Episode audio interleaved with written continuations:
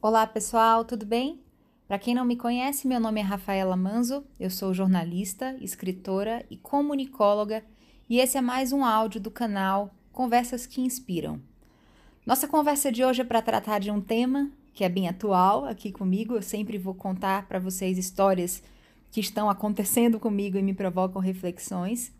E de ontem para hoje eu queria compartilhar com vocês que eu fiz um movimento grande, né, de mudança Fiz alguns ajustes no meu canal no YouTube, reorientei a minha comunicação, dei vida junto com, com o meu time, né, minha equipe, a um projeto antigo de entrevistar pessoas inspiradoras, enfim, fiz um movimento grande numa direção que eu não tenho a menor ideia de onde vai dar.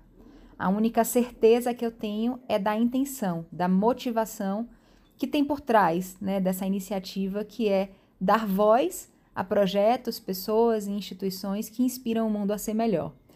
E o fato é que ontem, depois de gravar uma live contando essas novidades, depois ter gravado uma nova live, já que a primeira não ficou armazenada no Instagram, e fazer um terceiro vídeo que acabou também não indo para o Stories, eu tive um mal-estar muito, muito ruim. Fazia tempo que eu não tinha.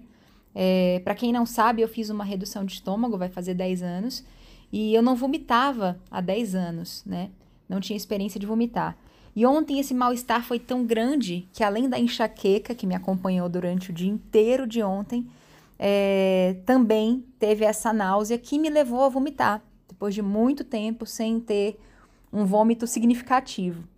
E conversando com a Andrea, que é uma das pessoas que tem me ajudado a colocar esses conteúdos no ar, levar até vocês essas informações, a gente chegou a uma conclusão que ela ganha cada vez mais sentido aqui para mim, que tenho estudado, né? A psicologia positiva também traz muitos conteúdos de neurociência e me lembrou, na verdade, de uma informação que eu já tinha tido, mas agora eu vejo o quanto ela faz sentido na prática.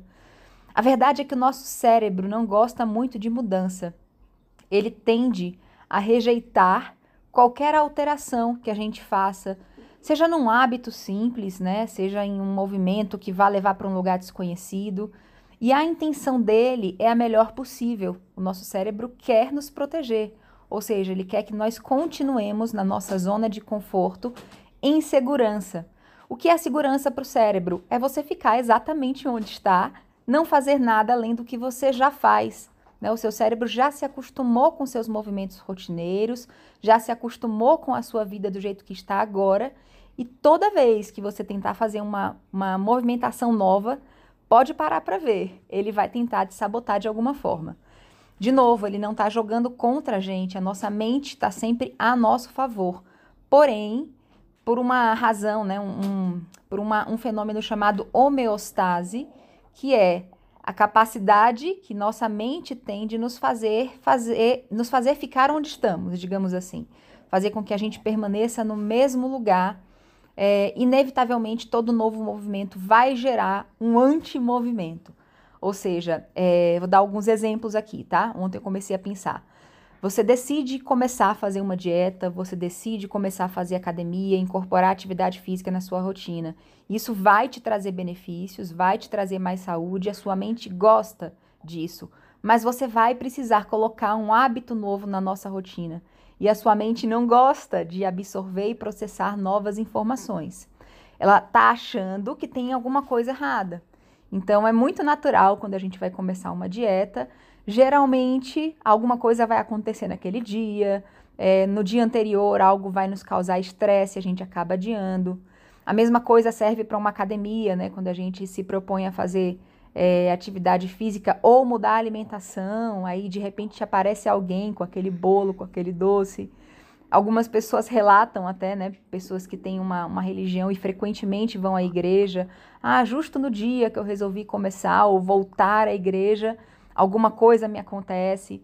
Pode parar para pensar. Todas as vezes em que você iniciou um movimento, mesmo que esse movimento tenha uma intenção boa, mesmo que ele seja pró-vida, pró-saúde, é algo para nossa mente desconhecido.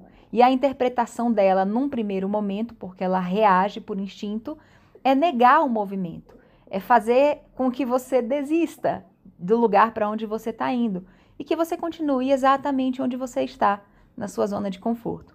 E eu tô dividindo isso com vocês hoje porque esse movimento que eu comecei a fazer é um movimento com uma intenção muito boa, que me dá muita alegria, que me gerou muita emoção positiva e que eu sei que tem um potencial transformador gigantesco. É um projeto bonito. E ainda assim, depois que eu comuniquei ele ontem, depois que eu fiz a live, junto né, dessa enxaqueca que eu tive o dia inteiro, veio esse mal-estar que culminou nesse vômito. E a conclusão que eu chego é justamente essa. A gente precisa digerir, digamos assim, a novidade e não desistir de continuar mudando, especialmente se isso faz muito sentido para você, se isso é muito importante para sua vida e se isso tem um propósito por detrás, uma intenção por detrás que é grande, que é para o bem maior. Então, não se assustem, não se assuste quando algo acontecer tentando sabotar os seus novos movimentos. Resista, persista, atravesse o medo, atravesse os obstáculos e do outro lado, à medida que a mente vai se acostumando com esses movimentos novos, entendendo que não há perigo algum, pelo contrário, haverá recompensas e vai te fazer mais feliz, ela vai começar a aceitar, a diminuir os sintomas, a diminuir as dores, a diminuir a quantidade de energia ao redor que se movimenta para tentar interromper esse processo e vai permitir que você faça as coisas com mais fluidez.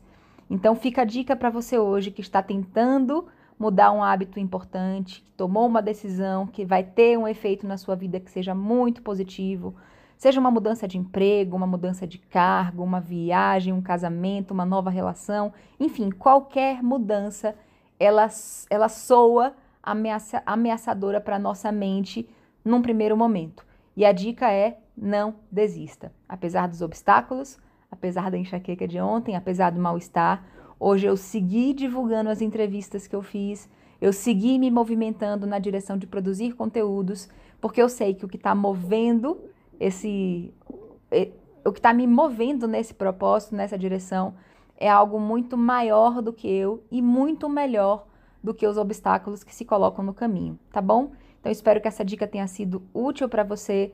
Se ela puder ajudar outras pessoas, compartilhe esse áudio. É isso que eu pretendo continuar fazendo no mundo, apesar de todos os desafios que um movimento como esse implica, e é isso que eu quero continuar fazendo por toda a minha vida, semeando amor. Um grande abraço e até as próximas.